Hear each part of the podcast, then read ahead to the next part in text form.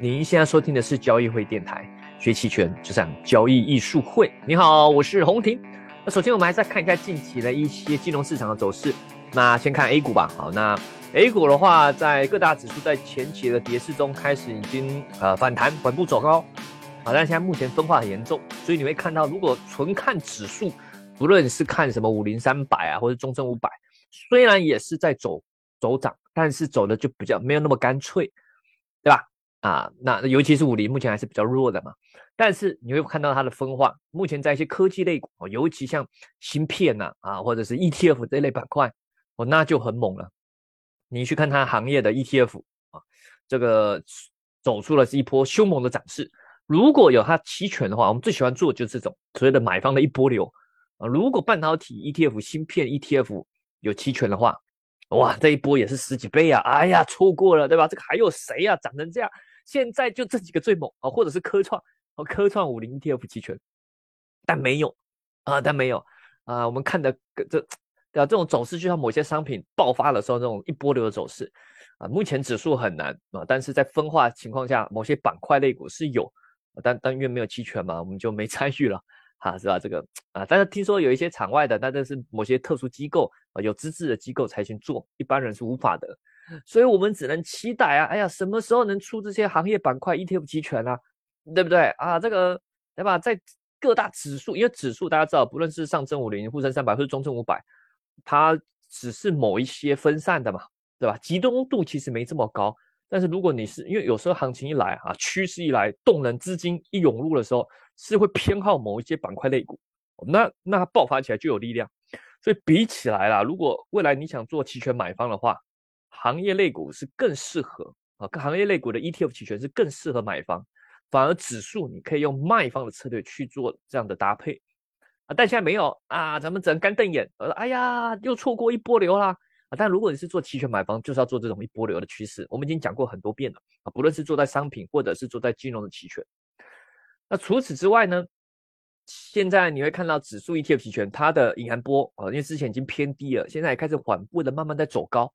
啊，那这还是得小，这样就是代表还是要小心。虽然这个不论是各大指数哪一个，它虽然没有目前还没有很强的爆发力，但是从一些板块走出来的，以及啊它的隐含波慢慢的展现的，还是得小心啊。当然我们前期布局比较多卖方嘛，我们现在也是比较小心，甚至整体方向是偏多的啊，所以。这是给一些卖方朋友可能要去注意到的啊，银行波已经偏低，开始走高的时候，呃，得注意一下啊，毕竟市场也不傻，对吧？不会去莫名其妙的走高嘛。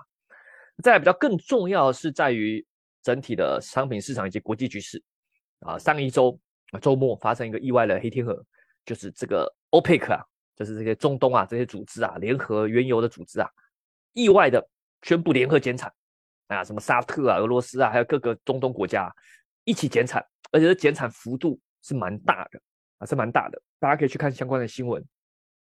所以你会看到原油的价格啊瞬间冲高啊，国外的外盘呢也是飙高，那内盘当然，因为我们国内也有原油期货和期权嘛，开盘直接大跳空，非常的凶猛啊，所以这算是一个意外的黑天鹅了。因为这是减产很特别，你去想说，哎，为为什么他为什么要突然要减产，对不对？莫名其妙为什么要减产？以往的惯例是这样。当原油如果价格走势是偏向下跌趋势的时候，那中东国家为了保护自己，对吧？他们联合起来，因为价格一直跌，对他来说收入变少嘛，他们要抵抗价格的下跌，那是什么？把供给降低嘛，所以他们会联合减产去抵抗价格下跌这个趋势啊！你去看以前都是这样的，过往以往几年，只要遇到这种原油价格不好啊，价格在下跌，中东就想办法联合起来啊，减产啊，撑住这个价格。可是这次你看，原油其实虽然之前是稍微在下跌，但是并没有下跌的很凶猛啊。为什么要？而且你减产就算，为什么要突然的减这么多？呃，当然有一些公众号说，哎，为了故意搞美国啊什么，对不对？对吧？哎呀，因为他之前吧跟中，大家有看到新闻吗？跟中国友好，现在中东跟中国是很友好的，已经开始在谈这种人民币结算原油了。那人民币结算石油啊、原油这些啊，咱们这个中东跟这个中国的这友好度不断的持续的增加。但中东不傻，不要小看这些好像土豪，感觉这些土豪都不傻，他很聪明啊，他没没有说跟中国友好就要跟美国搞坏啊，他可以两面嘛，对不对？尤其他们这个很靠天然资源的，那又有各种地缘上的冲突的，他们不会去莫名其妙得得罪别人，尽量是两边讨好，反正他整体他们可以得到利益就好了，他不会去故意搞美国。那我目前看起来最有可能是他对于经济衰退预期的一种防范啊？怎么说呢？说白了，这些中东的这些王室或者是他们这些机构啊，他他们因为很接触原油整个产业链的嘛，所以他很多客户理论上他应该会获得最一手的这种整体经济环境，还有这种发展啊，各个企业客户他们的需求啊，这些他的这些资料信息，他应该是可以拿到很一手的，他应该可以看得出来经济的发展的情况啊，当然不能说很准啊，但是至少他有一些我们没有的信息，该怎么办？以往是有可能说啊，等到原油下跌很多趋势形成的时候，你再去减产嘛，不要让它跌那么多。可是啊，知道这也是我们今天要聊的主题。等到趋势形成的时候，人心的预期已经很难反转了。人们不会去看太远的啊，他们只会看眼前的情况。你任何再理性的人觉得，哎呀，这个跌不合理啊，对吧？啊，我我不应该啊，这个超过它的价格没有用。趋势来的时候，你无法用一己之力去抵抗趋势的力量。啊，除非你的钱是无限的，所以这些中东国家以往其实你去看，在下跌趋势中，他们减产并不是很成功，并不无法阻挡下跌的趋势。虽然可以稍微有时候把它打出一个反弹，但是下跌趋势持续的，所以有可能他因为预期到经济衰退，所以他先行啊，先行把这个这个原油自行减产啊，先把价格打起来啊，这样的话，它之后下跌的时候可能就没有这么干脆的这种趋势。或许啦，我猜啦，有可能是这样啊，我自己乱猜的啊。但是也渐渐的感觉到这个经济衰退的的压力似乎越来越沉重。尤其你看到其他的商品，黄金、白银啊，现在还在上涨趋势啊。我录音频的时候是四月六号周四的中午，黄金、白银又再度往上凶猛的暴冲了啊。然后美国的国债价格也没有回落。这从这几个迹象其实都反映出来，因为这几个迹象都跟整体宏观经济发展是有相关的。也看到资金的交易其实还是在交易衰退的预期，还是在衰衰退预期。啊，那这个大家可能得注意一下啊，不要呃非理性的去跟趋势对抗啊。趋势的强大，它就是能造成资金心理状态的改变啊，这也是我们等等要聊的啊。有一个问题，我相信大家在金融市场交易啊，多多少少都会问说：为什么长期可以在市场赚钱？为什么有人可以？或者说为什么我们可以？有什么理由可以让我们在这市场上长期赚钱？或者是以基金机构的术语来说，如何长期获得超额收益？讲的是超额，因为有些市场收益是你你不用去操作也有的。例如，假设整体股票是上涨的，你买指数买进去买 ETF 不动了，每年就可以获得固定的收益。啊，或者是你买一个中国国债，长期有多少收益？啊，假设这是非常稳定固定的，那你如果获得比这些收益还多，就叫超额收益。怎么获得？你要获得超额收益，说白了就是要有人亏的，一直是要有人亏的。你获得超额就是要有人亏，不然假设市场平均的收益，长期平均收益是百分之六好了，你想要获得百分之十二，那就是要有人亏给你。不然的话，大家是会获得一个平均的一样的收益，类似的。如果大家都躺平不动的，啊，任由这个市场的波动，任由资金造成的通胀、资产价格的上涨，它会有一个固定的一个收益啊，这比较理论啊啊。但我们我们用这样的逻辑去想象，可是如果你想要比这个长期的平均收益还多，获得一个超额收益，那就市场上要有人亏，要有人亏给你，那你凭什么觉得你可以打败他？你用什么方法？获得市场上什么的秘密可以让你获获得这种超额收益？那如果是对我而言呢？啊，当然我只是也只是交易里面的熟悉部分的策略，尤其比较懂期权，我也不是很多地方我也不懂啊。但不论我我觉得不论是做什么期货或是做期权，其实很多金融交易的本质是一样的。我认同的是趋势交易，高大上一点，在股票市场里这叫做认同，叫一个动能因子。大家有没有听过股票市场什么量化选股啊，什么多因子选股，很多因子对吧？有什么哎呀，根据市值因子啊，什么基本面的因子啊，或者什么价量因子啊，什么各种各种奇奇怪什么因子都有啊。但有个其实很有名，也也流传非常多年，国外针对它做了非常多研究。这个因子就是 momentum，呃，翻译成中文就是动能因子。接地气一点啊，啊，那平买，嗯，这个对散户或个人投资而言，什么叫动能因子啊？就追涨杀跌嘛，对吧？就是追涨杀跌啊。当然可以这样框架上是这样理解，逻辑上是没错，但是细细节操作还是有区别的。啊，为什么你追涨杀跌可能就亏？那那为什么现在追涨杀跌会做得好啊？对吧？大框架是一样的，道理就是那样。但是为什么有人能做到，有人做不到？啊，趋势交易听起来就就就那样啊，但是它其中细节用到的方法，还有你的心理素质，这些都是很重要的关键因素啊。当然，如果你做量化交易啦，你心理素质要求就比较少啊，但还是会有的啊，还是会有。你要知道，做这种动能交易啊，一定有它赚钱的时候和它亏钱的时候啊，不可能都是一直赚钱的。但是长期来说，这个我是非常认同，它是能获利的。为什么？为什么这所谓的动能因子或所谓的趋势交易它是有效的？我个人呢，简单的罗列三三点。第一个，信息的反应是不会是瞬间完成的啊，对吧？例如一个利多或利空的消息，或是一个利多或利空消息的酝酿，或是瞬间的出现。所有首先第一个，所有人接到信息的时间是不一样的，还有很重要是这信息的消化速度是不一样的。你看到了利好。别人不一定是看到利好，他可能还在想一下，或者他等一下，对不对？然后才会反应。所以信息的反应是有延迟性的，啊，是不一的，所以才会造成趋势的推动，才会造成趋势推动啊。第二点，资金的气势一旦形成，它会有持续的爆发的推动力啊。这说白了就是说，怎么样运气把一些东西凑在一起，造成了一些特殊事件啊，例如 A、B、C 三个点。A、B、C 三个点凑同时凑在一起后，就可以造成某一个价格、某一个商品价格爆发。可是有时候是出现 A 啊，有时候出现 B，或者是偶尔只是出现 A 和 B，只有在某些情况下刚好 A、B、C 凑在一起，然后就爆发了，对吧？但概率没那么高。但是当一再当触碰到了、触发到的时候，就这个假设你用随机排列好了，A、B、C 三个人乱排啊。假设 A、B、C 三个即使凑到，就像你骰数骰骰子好了，你骰三个六的概率有多少？对吧？你说很低啊，但你只要一直骰，总会有吧，对吧？你知道总会总总会骰，一直有嘛，对吧？那这个金融市场每一天发生了大量的哇，大量的事件，大量的数据。假设以骰骰子来说，你不要说那概率很低啊，当然有大量的事件来说，那概率一点都不低啊。概率低在于只是说你的母数太低。例如你甩骰子只能骰一次，请问你骰三个六的概率有多少？哦，很低很低啊。那你骰三个六，我给你甩一百万次，请问？你骰到同时三个，你你不不骰到同时三个六的概率有多少？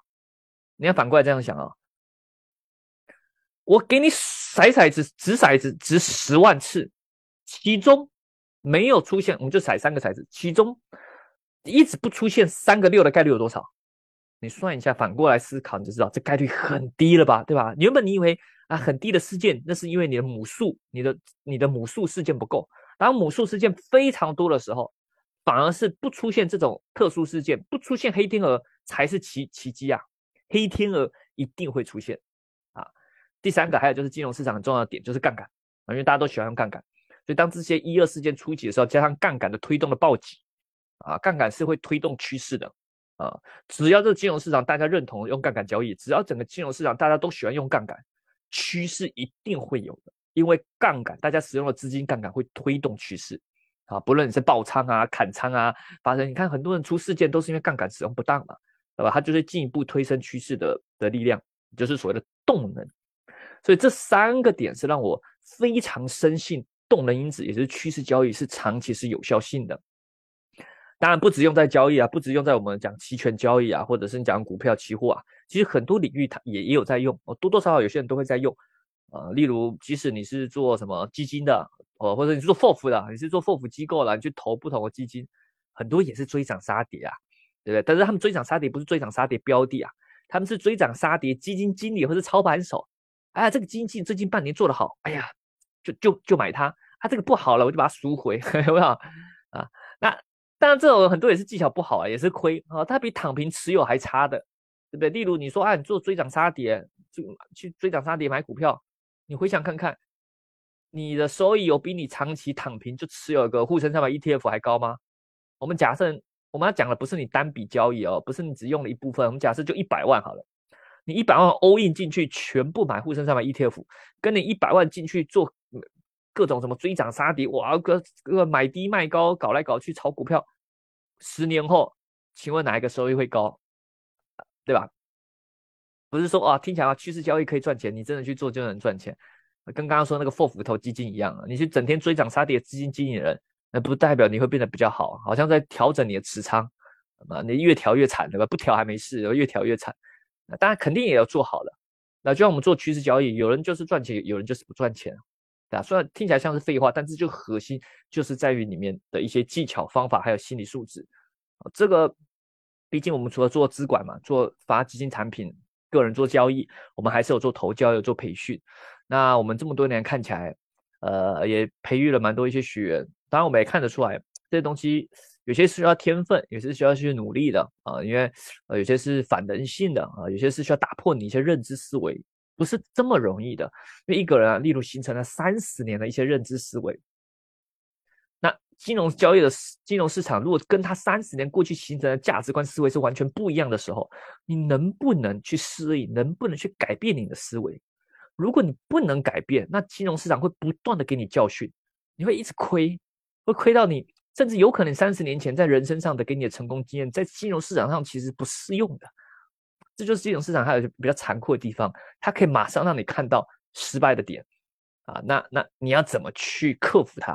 很多是对于自我的认知的改变，这是很残酷的。因为每个人其实要改变自我是非常难的。我们都觉得自己是最好的，对吧？我们觉得自己是完呃，不是说完美，我们自应该会觉得应该会就给自己有自信嘛啊，对吧？我们觉得不是 OK 的，对吧？我聪明的或什么的，对吧？我找到方法，但金融市场就是这么客观的残酷，很有可能一直给你打脸，而且它是概率性的问题，不是说你错一次就是你错了，有可能是。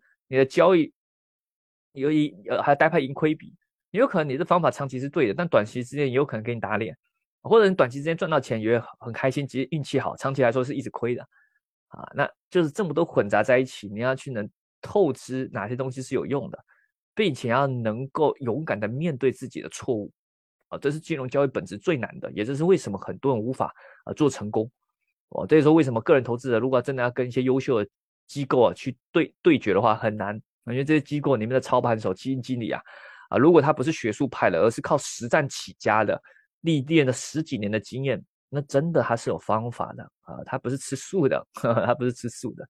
同样的，当然不止用在金融交易里面，商域商业领域也是啊，很多也是在做动能交易的。哇，什么好啊，一窝窝蜂，对吧？啊，这个有因为有势嘛，有顺势嘛，有力量，这个好啊，都投互联网。哎呀，新能源车好啊，都投它。对吧？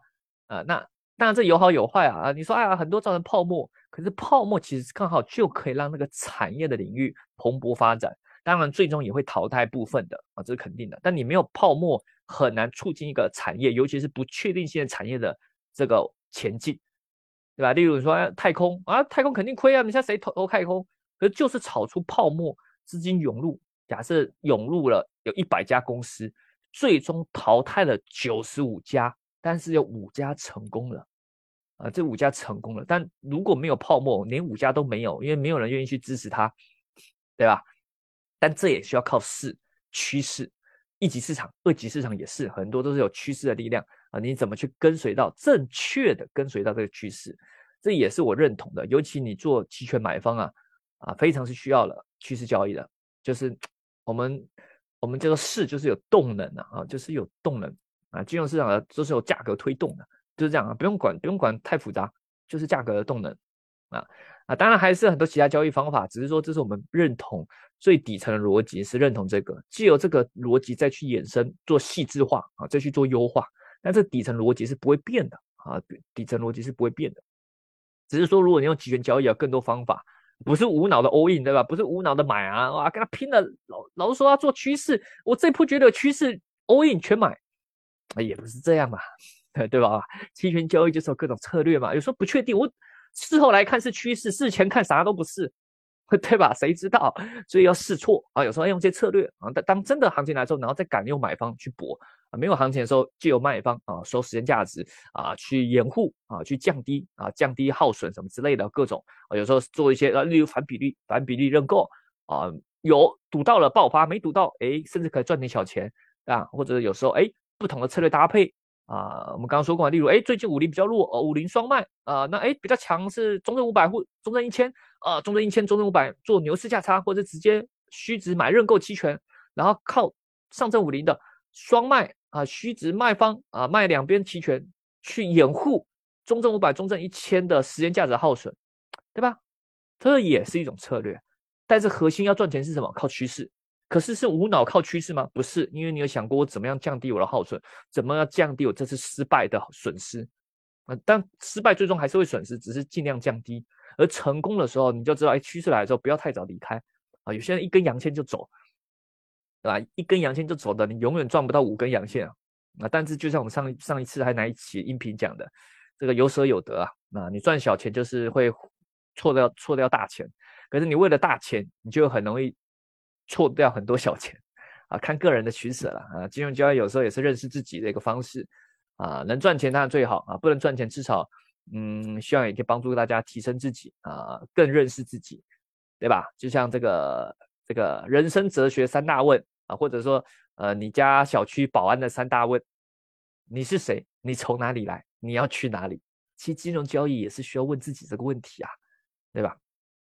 好了，那当然，如果你想真学认真的学期权交易，听我说的这个乱七八糟的啊，但是你也想认真的学期权啊，想学习期权的策略，如何用期权的买方，如何用期权卖方，如何看对的时候能把把握住持仓，如何看错的时候降低损失，如何利用隐含波动率去做你期权交易策略布局，怎么样长期来说能不断的增强你的获利啊，降低你看错时的亏损，那我们一样。即将啊，公布一下，我们即将展开的期权重点班两天的培训要展开啦。啊！下周是 Python 期权量化，如果大家来得及报，还是可以去学期权量化的。那如果不想学量化，纯粹就想学期权，或者是你就想跟陈老师或 j o e 老师学也可以的啊。咱们五月应该是五月底吧，应该是五月二七二八啊，就五月底的那那那个周末，我和 j o e 老师咱们开的期权重点班又要展开了，这是第十一期了吧？啊，两天的线下期权的实战培训啊。我相信啊，应该可以大幅度帮助你对期权的认知，带你学会用期权的交易的这个工具啊，或者它的策略啊，去去帮助你在做金融市场上的博弈啊。不然，呃，你要靠自己摸索也可以啊，可能耗损的时间或金钱比较多啊。但两天你来学，我们会带给你很多有用的知识和经验啊，不是纯学理论的，是很多是贴近实战的。很多贴近实战的，告诉你我们怎么去做资产管理，我们怎么做我们的账户的这些方法，我们都会教给你，我们不会藏私的。啊，剩下只是说你怎么去互动中去理解这些东西。感兴趣的想报名的，一样可以在咱们的交易艺术会的视频号、微信公众号或者喜马拉雅音频私信咨询都可以哦，也可以问我们的客服，好，小秘书、小助理等等都是可以的。好啦，那就是在五月底的两天啊，期权重建班培训，希望啊可以见到大家。啊，那想听什么也欢迎在喜马拉雅私信告诉我们，或是留言咨询我们了。我们下期再见，拜拜。